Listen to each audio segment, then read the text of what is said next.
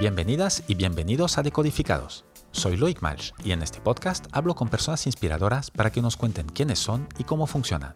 En cada episodio, emprendedores, artistas, deportistas te compartirán ideas concretas que podrás aplicar en tu vida diaria. Inspiración para crecer y mejorar. Mi invitada de hoy es Verónica Ferrer, cofundadora y CEO de Pitaya Business. La podéis encontrar en LinkedIn buscando Verónica Ferrer Morego. Pitaya Business es una potenciadora de negocio que ha colaborado con más de 200 compañías, tanto pymes como multinacionales. Verónica también da clases universitarias y ponencias en la Universitat Oberta de Cataluña, la Universidad de Barcelona, el IED, EAI Business School o Toulouse Business School. Hoy, Verónica y yo hablamos de implicarse para cambiar las cosas, de qué se aprende estando a diario con CEOs y de construir un ecosistema empresarial sostenible. Empecemos. Hola Verónica, buenos días. Hola, Aloy, ¿qué tal? Muy bien, muchas gracias por venir a Decodificados. Encantada de estar aquí. Eh, estamos aquí después de un setup un poco largo, eh, porque hemos tenido eh, cositas que igual salen de aquí un rato, en el, salen algún otro imprevisto, pero bueno, ya, ya lo iremos sorteando. Em, antes de presentarte, te voy a, si no estoy mal informado, hace poco que te has aficionado al descenso en bici, al downhill, ¿no? Como lo llaman los americanos. Sí, afición reciente. ¿Reciente de cuánto? de tres meses. Ah, fantástico, todo el verano entonces. Intensivo. Vale. Eh, yo mira, yo recuerdo haber visto hace unos años, eh, cuando había ido en bueno, la montaña, en los Pirineos franceses, en verano, eh, cogiendo un telesilla para subir arriba y hacer un, paseo, un trekking a, unos lagos, ver a unos chavales bajar, hacer descenso, esto en, las pistas ¿no? Sí, de esquí. Exacto. Y lo primero que pensé es qué ganas de acabar en el hospital. porque, porque es tremendo el, el, bueno, el riesgo desde fuera que percibes. Me imagino que la, la, adrenalina que te debe dar debe ser brutal, ¿no? Es, es brutal. O sea, el riesgo es real. Si el suelo está duro siempre. Pero la adrenalina y la concentración que te exige y lo divertido que es, es divertidísimo. Y entonces es una combinación de adrenalina, diversión. ¿Y te has caído alguna vez en ah, estos tres meses? Sí, sí, muchísimo. Mucho. Bueno, sí, claro. Pero estás entera, ahí no se te ve. Sí, como voy vestida, no se ven las magulladuras. No, vas, vas muy protegido, ¿eh? Llevas un, pues un mono, bueno, todo, coderas, rodilleras, casco, entonces rebotas bastante, pero bueno, te caes. Te caes. ¿Y, y, el, ¿Y el por qué te caes? ¿Hay alguna razón en especial que hace que, te, que, que sea más propenso a que te caigas? Pues mira, así como recién iniciada eh, en el deporte, me doy cuenta de que las caídas más frecuentes suelen ser cuando dudas. Entonces tú vas por una pista, ¿no? Como bien dices, subes con el telesilla, te dejan arriba y bueno, y vas, vas bajando. Entonces, cuando hay tramos que conoces, que bien, y, y de repente estás medio una bajada y dices, uy, entonces cuando te echas atrás, te caes porque frenas. Entonces frenas donde no deberías frenar o pones el pie, ¿sabes lo típico de, ah, no, pues cambio de idea, pones los pies, pero estás en un sitio donde no puedes parar. Mala Entonces, me he dado cuenta de que eh, realmente o sea, te caes cuando dudas. Y es muy curioso, porque cuando más te entregas a la bajada, menos te caes. Ojo, a, a mi nivel, que los pros se caen porque se, pasan de vueltas. ¿Y, y esto es, eh, es extrapolable al mundo en donde te mueves, que es el de consultoría a empresas? Pues es, es, buena pregunta, porque o sea, en realidad hay, un, hay cierta similitud, que es que cuando tomas una decisión y vas con una estrategia, eh, lo mejor es entregarte a ella y ejecutarla, digamos, de una manera continua en el tiempo. Está claro que hay veces hay que rectificar o hay que pivotar, que eso queda bien decirlo, pero mantenerse firme en la decisión que has tomado durante un tiempo en el negocio suele ser la clave del éxito, porque a veces, aunque se tengan que hacer pequeñas variaciones, si la dirección es clara y se mantiene suficientemente en el tiempo para generar esa inercia, trae buenos resultados. Esto ya sería uno de los aprendizajes y paralelismo bici-empresa, sí, ¿no? ya, lo hemos rentabilizado. ya hemos rentabilizado Las caídas han servido para algo. Oye, eh, quedándonos un poco en el, en el ámbito deportivo, eh, también he leído que, publicabas pues, eh, prevacaciones eh, la pretemporada y el entrenamiento invisible. Eh, dinos, cuéntanos un poco de, qué trata esto. Bueno, el, término de entrenamiento invisible habla de que cuando tú estás haciendo un, o sea, un entreno, hay pues, semanas de carga, semanas de descarga, pero siempre tienes como un, o sea, un foco mental puesto en, en, ese entrenamiento. Pues hay un aprendizaje y hay un proceso de reflexión y de evolución en el entrenamiento invisible, que le llaman que es cuando dejas de hacer ese entrenamiento, ese periodo de descanso, en el cual también las ideas eh, fluyen, tu cuerpo se recupera, es decir, hay, hay también encanto, aprendizaje y recuperación de forma en ese entrenamiento invisible. Y también se puede ligar con el, el, típico pensarlo con la almohada, que en los negocios muchas veces vale. Eh, de, no tomar una decisión a veces en caliente y de pues dejar tiempo al cerebro para que la procese y quizás dejarlo ahí apartado un tiempo, aunque sea una noche, para ver si, si te sale algo más. Sí, tiene que ver con, con ese, o sea, pensarlo con la almohada, aunque a mí me gusta más pensarlo con datos, que, es, que, es, más efectiva, pero la de almohada está bien, pero sí, sería esa parte de reposar y, y de dejar un poco, dejar que o sea, también pasan cosas cuando no estás haciendo cosas. Y es un poco salir de la tiranía de la productividad constante siempre para todo. Entonces, en el parar también dejas, generas espacios donde pueden pasar cosas todo esto tú lo tienes mucho en tu día a día porque te dedicas, ahora nos explicarás tú mucho mejor que yo, a, aconsejar a empresas y, a, CEOs, a directores de empresas, en, su estrategia y en sus acciones. ¿no? Em, eh, la empresa se llama Pitaya. Eh, ¿Y cómo, cómo surgió esto? ¿Cómo, qué te llevó a, montar? Porque eres cofundadora, ¿no? Sí, eh, soy cofundadora, fundamos Pitaya en 2014 y lo que nos llevó a fundar Pitaya era eh, la responsabilidad de transformar el sistema económico mundial para que fuera sostenible. Y suena como muy, Espérate, claro, eh, claro, menuda misión. Sí. Eh, pero, Nos quedasteis cortos en la misión. pero lo decimos muy en serio. No es aquello una misión que, que está vinilada en la pared, sino que realmente, es decir, eh, un poco la, teoría muy, muy básica, ¿eh? pero es que en el, en el mundo pasan cosas que están bien y otras que no, ¿vale? Que no, pues porque generan, pues, o generan desigualdades o tensiones, conflictos. Entonces, estas cosas pasan, pero lo que consideramos en Pitaya es que las personas tenemos responsabilidad. Entonces, lejos de de sentirnos culpables porque unos estamos mejor que otros, es sentirnos responsables. ¿no? Y las cosas pasan es porque todos, de una manera más o menos consciente, las permitimos.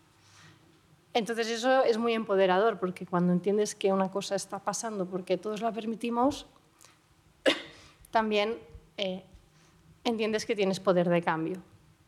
Y ese es el core de Pita. Y entonces pensamos, bueno, si el dinero mueve el mundo, pues vamos a mover el dinero.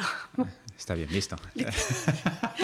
Eh, es, un razonamiento muy esencial, pero va al core. decir, bueno, pues entonces la manera de mover al dinero, acercarnos al dinero, es potenciando y siendo un catalizador para compañías, para que esas compañías sean más sostenibles en todas sus divisiones, ¿no? tanto generen mejor profit, mejor beneficio, porque sin beneficio no hay compañía, pero generen también un impacto positivo en las personas y en el planeta y recientemente le hemos añadido el concepto de modelos de negocios regenerativos. Es decir, que las compañías del mundo no solo no generen desperfectos con su actividad, que eso se presupone, sino que además mejoran cosas que están dañadas. Ok, bueno, es mucho presuponer que no eh, dañen cosas con su actividad. ¿eh? Ojalá, bueno, es, un, reto. Tendría que ser así, pero es mucho presuponer que ya lo hacen. Bueno, eh, que es, es un reto. Es, un reto, a todos los niveles porque hay que modificar paradigmas y, consumidores. ¿eh? Y cuando, y cuando hacéis esto, ¿cómo, lo hacéis? Eh, ¿Seleccionáis clientes que están eh, pues ya haciendo esto o, intentáis seleccionar clientes que son todavía más reto y que cambian ellos mm. drásticamente su, su forma de ver las cosas? Pues es una buena, una buena pregunta y también, eh, permíteme aclarar, no somos una consultora de sostenibilidad, ¿eh? somos una potenciadora de negocios, pero que no entendemos otra manera de hacer los negocios que no sea de una manera sostenible para todas sus partes. Entonces, eh, en Pitaya tenemos, entre nuestros principios, tenemos fe y confianza en la humanidad y creemos en el poder del cambio, porque nosotros mismos nos transformamos y evolucionamos, pues toda compañía puede transformarse y evolucionar y por lo tanto eh, abrimos la puerta a, compañías que quieren potenciar algún área y que ese poder de transformación pues lo sienten también.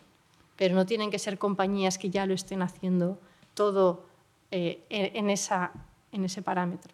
De hecho, hacerlo todo en ese parámetro es, es un buen reto. sí, ¿no? Sí. ¿Y sería uno de los retos que intentáis eh, con vuestros clientes? Que lo hagan todo. Que lo hagan todo con esto. Bueno, eso eh, no es que nosotros intentemos, sino o sea, ellos quieren hacerlo. eso me imagino que debe ser la base inicial principal, ¿no? la voluntad por parte de la compañía de, emprender este camino. Exacto, pero no es el foco. O sea, el foco es el business, el negocio. Eso está como acompañado. Es como es una manera intrínseca de no entender que no hay una cosa sin la otra. Después en nuestros productos de, consultoría, nuestros productos potenciadores ya están implícitos y, las mejoras que, que, se realizan ya van en esa línea. Y el, para, para mirar esto, vosotros creo que hay un, un tema que, que, lo puede, lo puede eh, identificar bien, ¿no? que es el, el triple balance, o triple balance, eh, no sé cómo leerlo si en, en castellano o en inglés. Eh, cuéntanos un poco de esto. Pues bien, el triple balance es un término que se fundó, salió en, el 70, ¿vale? 1970. Aunque es un término que es antiguo, ya a las velocidades que vamos. De 50 eh, años son muchos años. Sí, sigue, sigue aún vigente. Entonces, la esencia del triple balance dice que em, tradicionalmente, para evaluar si una empresa es solvente o no, o funciona o no, se mira el balance financiero, el económico. ¿vale? Entonces, show me the books, ¿no? Cuando quieres saber qué tal está un negocio, miras los libros, o sea, el balance financiero. El triple balance dice que para saber si una empresa funciona o no funciona, no solo hay que mirar el balance financiero, sino también el balance de people y el balance de planet, o sea, ese impacto de las compañías. Piensa en alguna compañía de éxito que te venga a la mente. Hoy muy mal. Ahora me acaba de salir, de sacar, salir una en la cabeza que, que, que no me. Coca-Cola. Eh, vale. ¿Cuál de los tres cumple?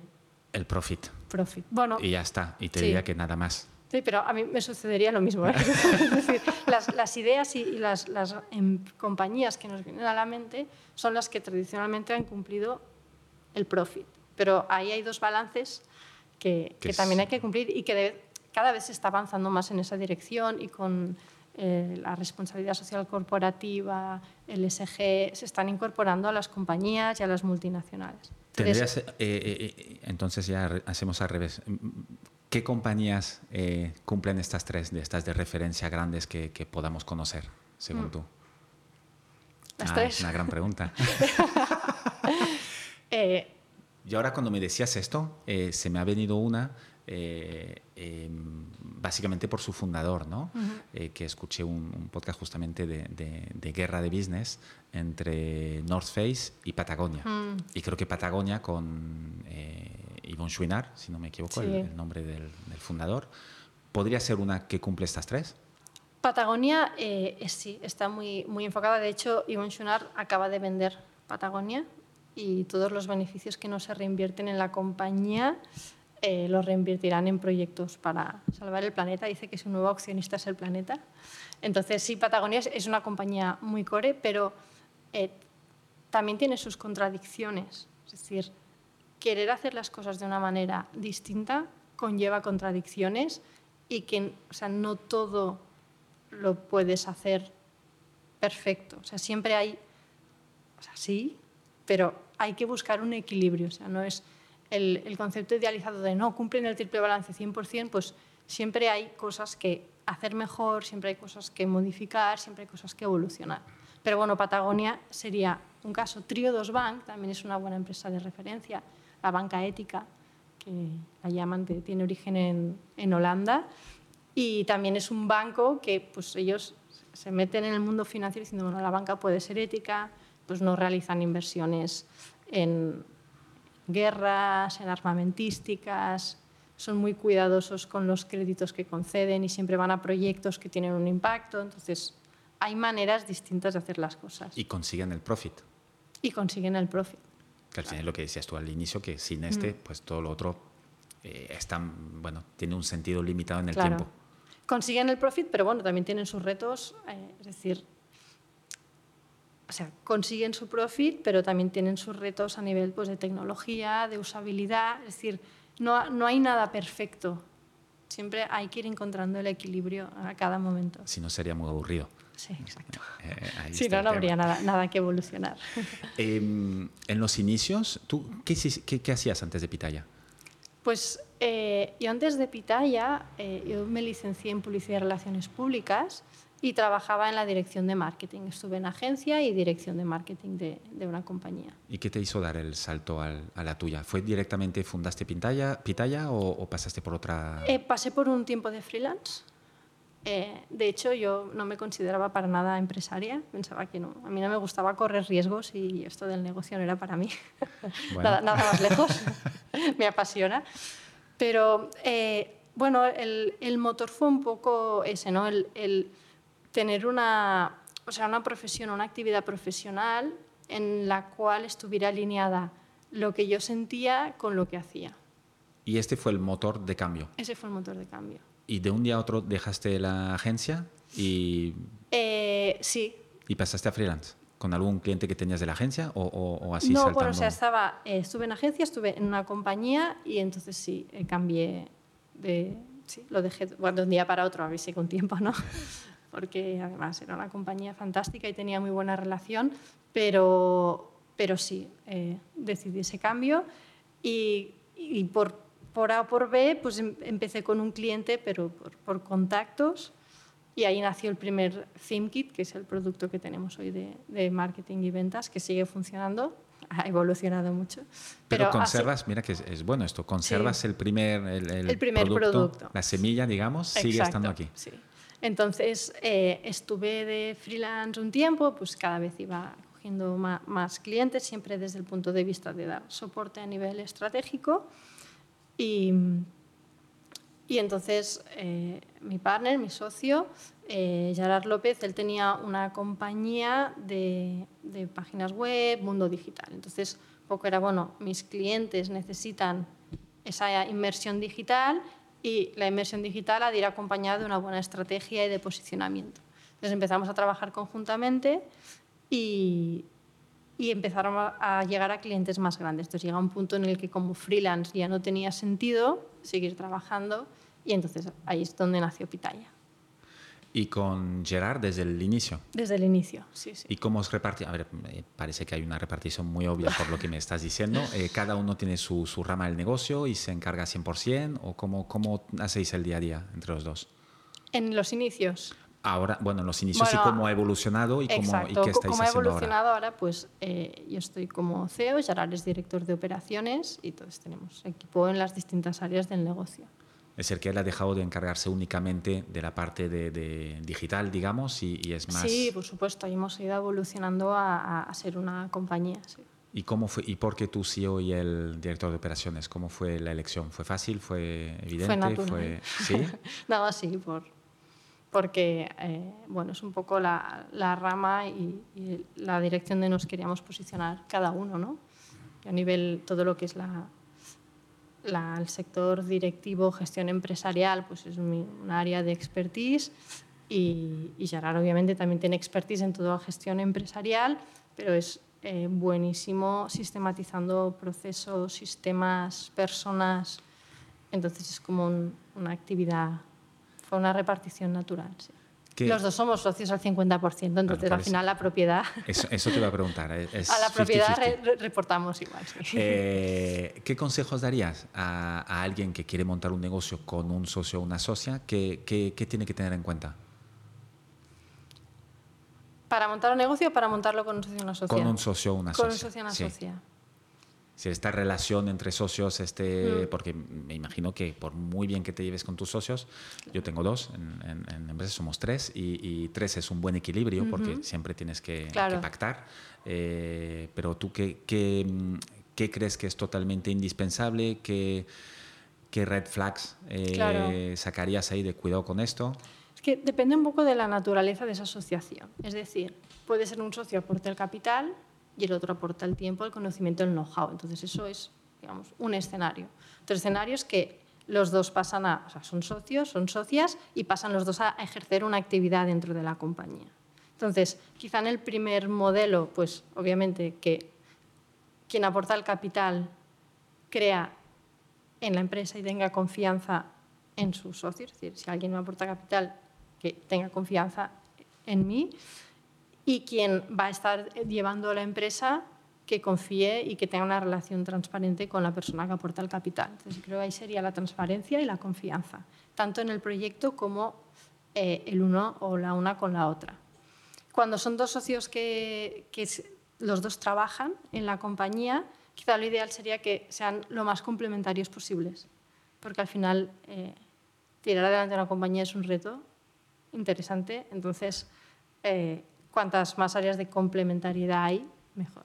Pero bueno, lo que no sabe se aprende o se contrata, entonces vamos a decir. Pues todo tiene solución. Todo tiene solución. En, en Pitaya, eh, un poco hablando de estos eh, momentos de, hmm. empresa que, que, hay altibajos, eh, ¿algún ejemplo de momento más difícil y, y, luego de más alegría?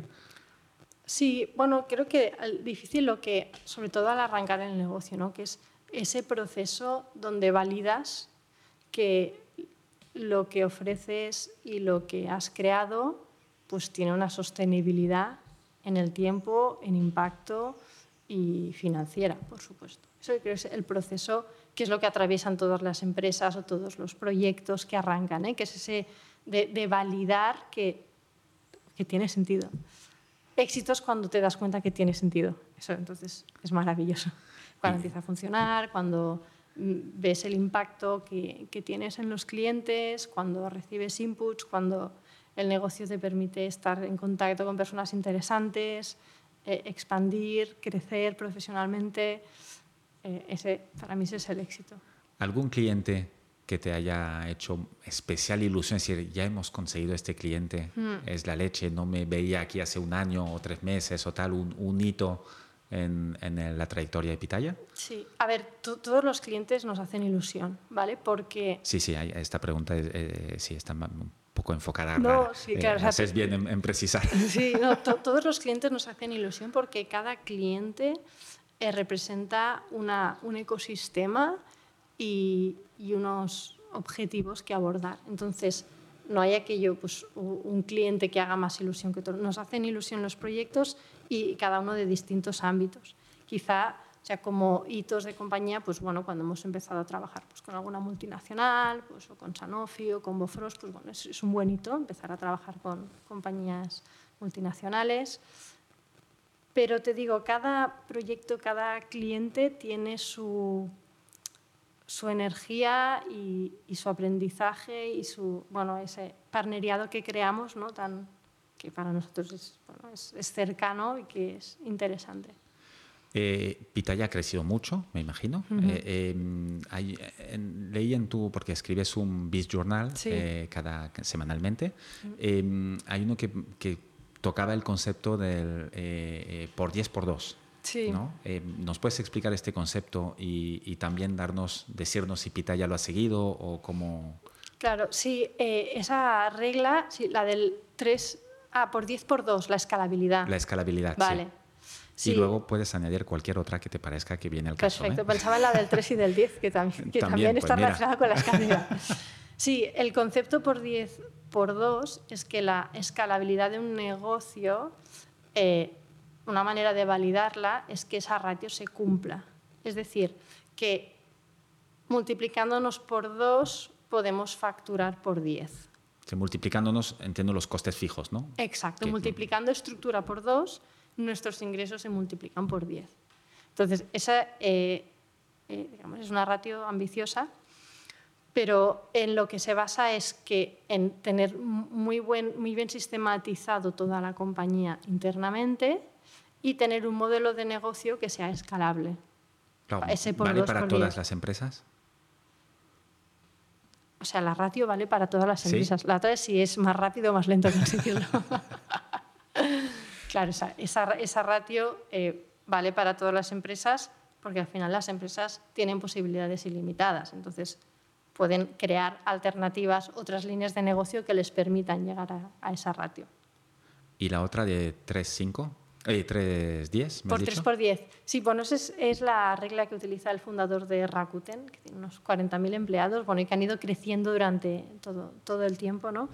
que dice que cada vez que una compañía se multiplica por 3 o por 10, todo se rompe. Él lo dice rompe, pero podemos decir que todo cambia. Es decir, cuando eres uno, tomas las decisiones y actúas de una manera, ¿vale? Las cosas en, la empresa se hacen de una manera. Cuando eres tres, ya no se toman las decisiones igual, ni se trabaja igual, ni son las mismas dinámicas. Cuando eres diez, todo vuelve a cambiar. Pues cuando eres 30, ¿no? eres 100, 300. Entonces, esta regla dice que cada vez que se multiplica la compañía por 3 o por 10, hay que reformular la manera en que estamos haciendo las cosas. Y yo añadiría, y cuando se divide. Funcionábamos de una manera cuando éramos 300 y ahora somos 100. Que, o cuando éramos 1000 y ahora somos 300. Todo cambia otra vez. Entonces, es ir regulando los sistemas para que esas evoluciones y esas crecidas exponenciales ah, sigan funcionando la, la compañía. Em, entonces, el es, es, bueno lo de la división, porque hay, hay incluso empresas, ahora eh, había una que, pero no me viene el nombre a, la mente, un, un, empresario americano que tiene eh, la regla de cuando, justamente los 100. Si una de sus empresas llega a 100, la divide y no quiere más que esto. Eh, por justamente pues, por un tema organizativo que te obliga a cambiar demasiadas cosas de tu estructura y te y hasta te puede cambiar el, el, el ADN casi de, de, de, la empresa, ¿no? Porque pues porque 100 es un número grande. Y ya llega un momento, y creo que son 100, no sé si no eran 50, que es un poco el, el momento que tú ya no conoces a todo el mundo por su nombre y que no les puedes preguntar por, por, la familia, por su vida personal y tal, ya te cambia este paradigma y va 100% en esto y te requiere, pues lo que comentas tú, ¿no? Cambiarlo todo. Exacto. Eh, no sé si para que todo siga igual, pero, pero para seguir avanzando, ¿no? Bueno, sí, claro, si quieres seguir creciendo, pues hay que cambiarlo y también está bien no querer seguir creciendo. A veces parece que los negocios siempre tengan que crecer, crecer, crecer. Pues está bien, es igual de noble mm, querer tener una compañía de 40.000 empleados como tener una compañía de 10 que funcione, que dé sus resultados, que haga su misión. Está bien, no, no todo es crecer. ¿eh? Totalmente. Em, tú en tu día a día estás mucho con, con, directivos de, altos directivos de empresa. Em, ¿qué, ¿Qué rasgos eh, comparten los que tú crees que lo hacen mejor, eh, lideran mejor. Es decir, un, buen líder a este nivel, ¿qué crees tú con tu experiencia que tiene, que comparten, pues, eh, o rasgos de carácter, o hábitos, o, métodos que puedan tener? Sí, pues es, es, muy buena pregunta. De hecho, si en Pitaya tenemos la suerte de estar rodeados y estar reunidos y reunidas con figuras directivas súper interesantes con mucha experiencia y recorrido en la cual sumamos pues, como parte de, sus partners ¿no? en, en, las compañías. Y quizá como o sea, un rasgo característico de una figura directiva es eh, lo que hablábamos al principio, la capacidad de tomar una decisión y ser firme en las decisiones, pilotando, modificando, pero marca una estrategia y, se mantiene, o sea, mantiene cierta direccionalidad, no es una cosa errática, no es ahora hoy aquí, mañana aquí, esto lo cambiamos. Entonces, esa dirección y comentaba también hace tiempo tenía una conversación similar ¿no? sobre qué caracteriza un buen directivo con, con un ex, ex, directivo de multinacional y, y, recuerdo que él decía, dice, no, buen directivo no le cae muy bien a nadie, le cae bien al, equipo, pero no mucho. Le cae bien a los accionistas, pero no mucho. Le cae bien a los clientes, pero no mucho. Porque eso significa que mantiene el equilibrio entre los distintos públicos y las distintas partes del ecosistema empresarial. Porque si es muy amigo de los clientes, dice, quizá no es muy amigo de los accionistas. Este equilibrio, bueno, lo de siempre, ¿no? Que viene otra vez con el, equilibrio siempre pues en el triple balance, en la figura de un directivo. Exacto, que, que, tiene ese equilibrio entre todos los públicos de, de, la organización. ¿Y alguna metodología o hábitos que hayas detectado que es común o cada uno tiene su librito? Eh, como hábitos o, o, cosas características es que las figuras directivas, digamos, top performers, están muy abiertos, o sea, siempre están abiertos a escuchar, siempre tienen un espacio y un tiempo para escuchar, para ver novedades, tendencias, o sea, nunca cierran la puerta, obviamente son, eh, cuidan su agenda porque el tiempo es uno, pero siempre tienen una ventana para escuchar, para crear, para empaparse de, de cosas nuevas. Eh, si me hace pensar en un, en un, libro, no sé si lo leíste, de Jim Collins, eh, Good to Great, que es un estudio eh, de hace unos años, ¿no? pero que estudió sobre, creo que fue sobre 30 años, las empresas que mejor lo hicieron en cuanto a grandes empresas, ¿no? en, la, bolsa, en acciones, y, y, había pues algunas facetas, tanto de las empresas como de los líderes, y creo recordar, si no me equivoco, que una de, la, de las facetas importantes de estos líderes que él los llamaba de, nivel 5, eh, era escuchar.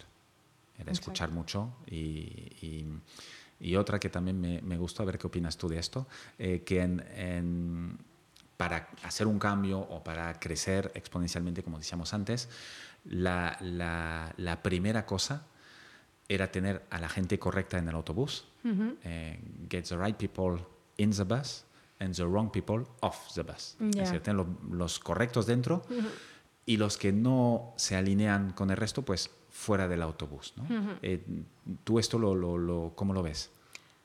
Eh, estoy totalmente de acuerdo en que para conseguir los objetivos has de disponer, digamos, del equipo adecuado ¿vale? y, de, y de las personas que están comprometidas y alineadas con esa visión. Eh, quizás se podría matizar lo que es eh, la gente correcta, la gente incorrecta, porque entonces no es cuestión de gente correcta o incorrecta, sino de generar un ecosistema donde la gente siempre sea la correcta. Es decir, no, no haya, no, no, es, no hay gente incorrecta. Quizá hay ecosistemas que no están formulados acorde a lo que se quiere conseguir. Más ecosistemas de personas, ¿eh? tanto de employee experience, de corporate well-being, de, maneras de, organizar, de políticas, de cultura. Entonces, diría que quizá más que tener a la gente correcta en el autobús y la que no fuera, sería tener un autobús donde la gente que haya siempre sea la correcta. Y, en esto del desarrollo del talento y tal, em, eh, ¿nos puedes explicar qué es la, provocación intelectual? Sí, pues eh, es un concepto eh, interesante que utilizan en, Harvard, ¿no? que pasa por plantear retos a, las personas, retos intelectuales a las personas del equipo para solucionar ¿no? pues, paradojas o, situaciones inverosímiles que deben ser resueltas. Entonces pasa de un modelo de decir cómo hay que hacer las cosas a plantear un escenario, decir cómo puede ser esto, cómo puede ser que esté pasando esto. Y ¿Y qué genera? ¿no? Pues, oye, estamos, no sé, ¿eh? mira, estamos 50% debajo de la facturación. ¿Cómo puede ser? ¿Cómo hemos llegado hasta aquí? ¿Qué, está sucediendo? Pues eso provoca intelectualmente, decir, vamos a centrarnos en, qué hay que hacer y en qué nos ha llevado hasta aquí. ¿no? Es un poco esa, esa provocación al intelecto. En Pitaya tenéis, ya me has dicho, el SimKit, si no recuerdo mal el nombre, que entiendo que son herramientas de marketing eh, y ventas. es, como Rocket Sales, es para vender más y mejor ThinkIt. ¿Y, ¿Y, qué más, qué otros productos tenéis? Pues tenemos Marketing on the Go, que es para montar o optimizar un área de marketing de una compañía. Pues una compañía que ha ido haciendo acciones de marketing, pero no, no ha, nunca ha invertido o ha tenido una dirección de marketing, pues Marketing on the Go da esa dirección de marketing. Tenemos People Top, que es para generar precisamente esos ecosistemas donde siempre está la gente adecuada en, la el compañía. lugar adecuado. Exacto, en el lugar adecuado y, y, en la compañía, ¿no? ese equipo de alto rendimiento. Tenemos 8-Week System, que es el producto orientado a la escalabilidad, ¿vale? hacer crecer el negocio de una manera escalada y sostenible. Y NextUp, que es nuestro paquete de soluciones relacionadas con innovación, donde tenemos desde Data Date, que es pues como entra una compañía normal y se, se convierte en una compañía data driven, o sea, 100% guiada por datos. La almohada también, ¿eh? pero los datos. los datos primero. Eh, guiada por datos, eh, creación de labs de innovación y de lanzamientos de modelos de negocio, temas de metaverso, big data, blockchain. Entonces, son cinco categorías. Vender más y mejor, beneficiarse del marketing, escalar de una manera sostenible, no tener un por 10 por 2 o por 2 por 10. Mejor. Mejor. People, equipo de alto rendimiento e innovación. Eh, y, todo esto son, son productos, empezaste con SimKits y los has ido añadiendo poco a poco, han sido todos de golpe, ¿cómo, cómo, cómo ha evolucionado pues esto? los hemos ido añadiendo eh, progresivamente. De hecho, o sea, ThinkKit, nuestro enfoque con ThinkKit era pues, ventas y marketing, pero claro, si tú quieres fomentar un ecosistema económico y empresarial 100% sostenible, no puedes hablar de marketing o hablar de acción comercial sin entrar un poco más en la compañía. Pues hay que mirar el organigrama, hay que mirar cómo se está organizando, más que nada porque si tenemos demanda la vamos a poder satisfacer. O sea, eh, si comunicamos un mensaje, ese mensaje es real y se vive en la compañía. Entonces, casi sin quererlo, desde Pitaya entrábamos como en muchos más temas de los que se entendían por marketing y ventas. Y claro, los clientes alucinaban, decían, oye, pero no estábamos aquí para hablar de, nuestra estrategia digital, ¿Qué, ¿Qué, hacemos hablando de organigramas, sistemas y procesos? Entonces, un poco de ahí salió It que dijimos, bueno, claro, es verdad, y es un tema que ya estamos tocando de una manera informal, o sea, no, no contractual en nuestras relaciones, porque no la separamos y creamos un producto. ¿no? Entonces, nuestros productos siempre suelen salir así, detectamos una necesidad, y normalmente llevamos dos, tres años o tiempo haciéndolo hasta que le, lo sacamos de la burbuja y le damos un, nombre. ¿Y cómo captáis clientes? Hmm. que os dedicáis al marketing 100%. A ver, me, eh, me interesa saber cómo, qué, qué, herramientas utilizáis vosotros para captar esas grandes cuentas o menos grandes. Claro. Eh, bueno, matizarías, dedicamos parte de marketing, pero también a temas de negocio, a innovación, a personas, a, a escalabilidad. Pues al final en marketing hay dos opciones, ¿vale? El marketing orgánico, que es el que es recomendación, que eso está muy bien, pero tiene un crecimiento orgánico, ¿vale? Cuando una compañía busca un crecimiento exponencial, hay que hacer cosas distintas. Entonces, la esencia del marketing es exponerse, es decir, estar, o sea, ser visible, eh, salir de, detrás de la pantalla y, estar en, en, contacto donde nuestros clientes, donde nuestras clientas están. Entonces, desde Pitaya y desde el área de marketing, pues desarrollamos pues, múltiples acciones, pues vamos a eventos, conferencias, eh, aportamos valor a través del journal, LinkedIn, recomendaciones, programa de partners, es decir, hay múltiples opciones que Pitaya o, las compañías utilizan para, darse a conocer. ¿Y, ¿Y cuál os funciona mejor? Eh, ¿pagáis, ¿Pagáis anuncios también? ¿Hacéis, eh? Sí, hacemos ads, hacemos AdWords. Pues eh, depende, al final no, es una sola que funcione, sino es un conjunto. Porque no, es, no es que funcione AdWords bien, es que si AdWords no entran a la web y en la web no encuentran lo que necesitan, ¿sabes? Es, es, un conjunto de, de, de acciones combinadas que funcionan. ¿Y LinkedIn? En vuestro sector? Sí, LinkedIn es muy buena herramienta. Como para negocios B2B profesionales, es una muy buena herramienta. Funciona muy bien. Eh, tanto en qué, qué, funciona mejor eh, eh, más recomendación o hacéis también anuncios en LinkedIn hmm. LinkedIn funciona especialmente cada negocio tiene su naturaleza ¿eh? pero en Pitaya nos funciona muy bien LinkedIn para entrar en contacto con nuevas personas conocernos estar en contacto con gente interesante y, y eventualmente pues, nos podemos reunir o nos acabamos encontrando. ¿no? Pero es una buena herramienta para conectar con personas, no tanto con la compañía. Que al final es la manera de entrar en muchas compañías. Sí, exacto. Totalmente. Es la manera. Al final las compañías somos personas. Sí, ¿no? No hay, no hay más. Y creo que hay una, una cosa vuestra que en el, en, cuando escribes tú eh, pues este eh, Biz Journal, que firma siempre que creo que es una cosa que, que os, por lo que vengo conociendo eh, en, este podcast, que os representa, ¿no? Eh, porque siempre firmas con, seguimos cerca o, nos tienes cerca, es como un, mantra vuestro, ¿no? ¿Puede Exacto. Siempre cerca, siempre en movimiento, es nuestro mantra. Ah, los dos, ah, está bien la segunda coletilla. Siempre en movimiento, sí. Es está en la cultura interna de Pitaya, pero es siempre cerca, nos gusta estar cerca y siempre en movimiento. Esto vosotros y, entiendo que por ende pues también eh, vuestros clientes. ¿no? Exactamente. Em, ya nos lo has comentado un poquito antes, pero eh, me gustaría que nos, nos, dijeras a ti tu definición del éxito, eh, de, cualquier éxito. no solo antes has hablado mucho de, de, Pitaya, pero ahora a nivel Verónica, ¿para ti qué es el éxito? para mí el éxito, el éxito, digamos, personal sería en el fin de los lunes, es decir, tener una, una rutina malentendida o bien entendida rutina que te apasione. Entonces, tanto los fines de semana como de, lunes a viernes. El fin de los lunes como diciendo que esa pereza de, ay, los... No, no, no, existen los lunes. El concepto social que damos por lo que sucede los lunes. ¿no? Pero entonces eso se resume, eh, para mí el éxito es vivir una vida en el que está alineado lo que piensas con lo que sientes y con lo que haces.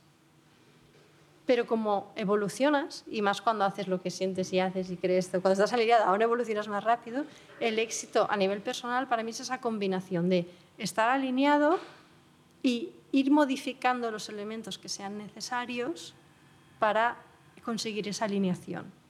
Es decir, lo que la alineación de la Verónica de 25 años no tiene nada que ver con la alineación de la Verónica de 35 años. Entonces es, es, un poco ir, ir, cambiando en cada momento, en cada proceso, eh, esa evolución. Y a nivel profesional, para mí el éxito es hacer lo que, en lo que realmente eres bueno o eres buena, es decir, estar alineado y, y hacer bien tu trabajo, pero aportando a su vez muchísimo valor al al mundo y al ecosistema. Entonces, tú haces tu trabajo bien, es lo que te gusta, es lo que estás alineado, en ese momento, ¿eh? que puedes cambiar. Y en ese desarrollo de tu actividad tienes un impacto positivo en, con quien trabajas directamente, pero con el entorno. ¿Tu mejor inversión? En cualquier ámbito, ¿eh? Eh, puede ser económico, puede ser el tiempo, puede ser de lo que sea. Pues diría que mi mejor inversión es en tiempo, y es en tomarme tiempo para reflexionar, para pensar, para replantear eh, las cosas en, momentos importantes o frente a situaciones importantes en, la vida. la inversión de decir, pongo el off, me voy dos horas, me cojo mi libreta, me voy al bosque, me voy a la montaña, me voy al mar, me voy a un bar y pienso qué, qué es lo que quiero, qué es lo que qué me está moviendo, cuál es mi motor. ¿no? Entonces, esa reflexión, esos tiempos de reflexión, pienso que han sido mis mejores inversiones. Porque, claro, de ahí han salido conclusiones que luego me han llevado a invertir otras cosas. ¿Y, lo tienes, esto lo tienes pautado? ¿Lo haces eh, de forma regular o, mm. o, es más bien cuando sientes que internamente tienes algo que hay que parar un mm. segundo y reflexionar? Sí.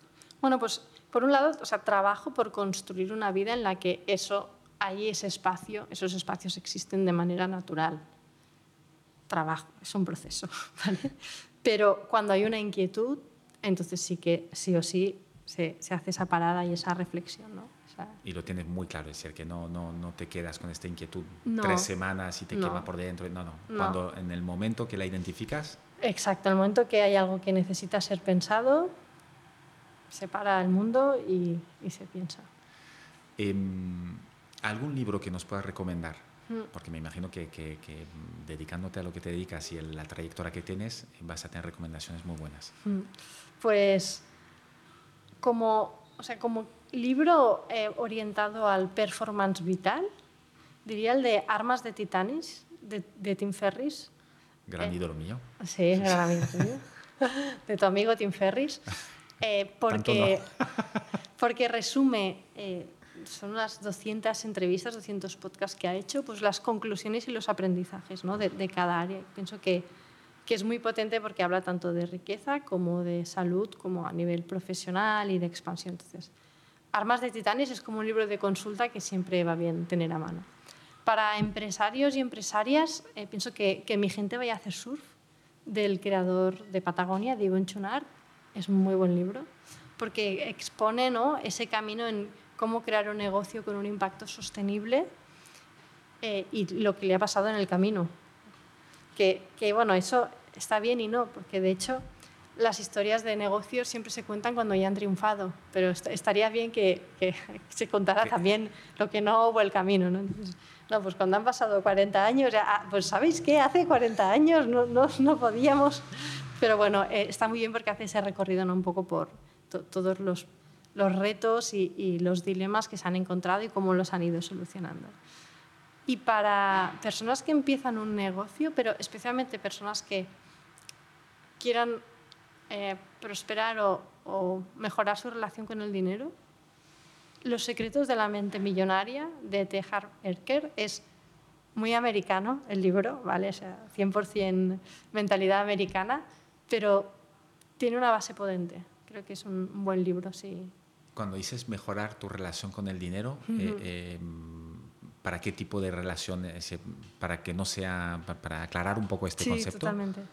Pues, eh, disculpa, para aclarar este concepto sería cuando necesitas, eh, o sea, cuando no hay dinero o cuando no estás recibiendo en tu vida la, el retorno económico que, que tú esperas o que te gustaría, eh, puede ser por varios factores, pero hay un, una parte de mindset, de tener esa mentalidad y esa relación con el dinero bien trabajada que te puede hacer prosperar. ¿no? Entonces, los secretos de la mente millonaria habla de qué piensa una mente millonaria ¿no?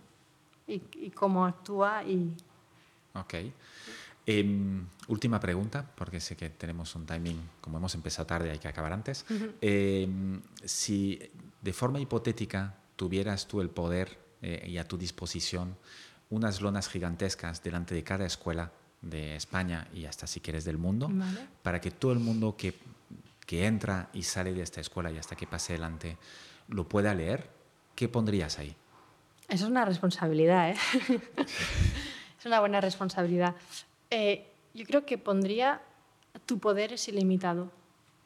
Pienso que todas las personas, y por ende, ¿no? si hablamos de escuelas, todos los niños, todas las niñas, deberían saber que su poder y sus posibilidades son ilimitadas.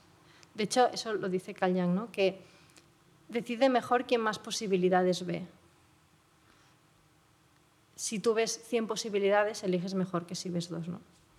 Parece obvio, pero, pero, pero hay pero que pensarlo. no, si, si tú piensas, eh, que eso también es muy de mente millonaria, ¿eh? piensas, ¿qué es un trabajo de lo que me guste o ganarme bien la vida? Los dos, el trabajo y ganarte bien la vida. ¿sabes? No tiene por qué ser antagónico. Exacto, somos ilimitados. Entonces diría que el poder del individuo es, es ilimitado. Verónica, no podíamos acabar mejor.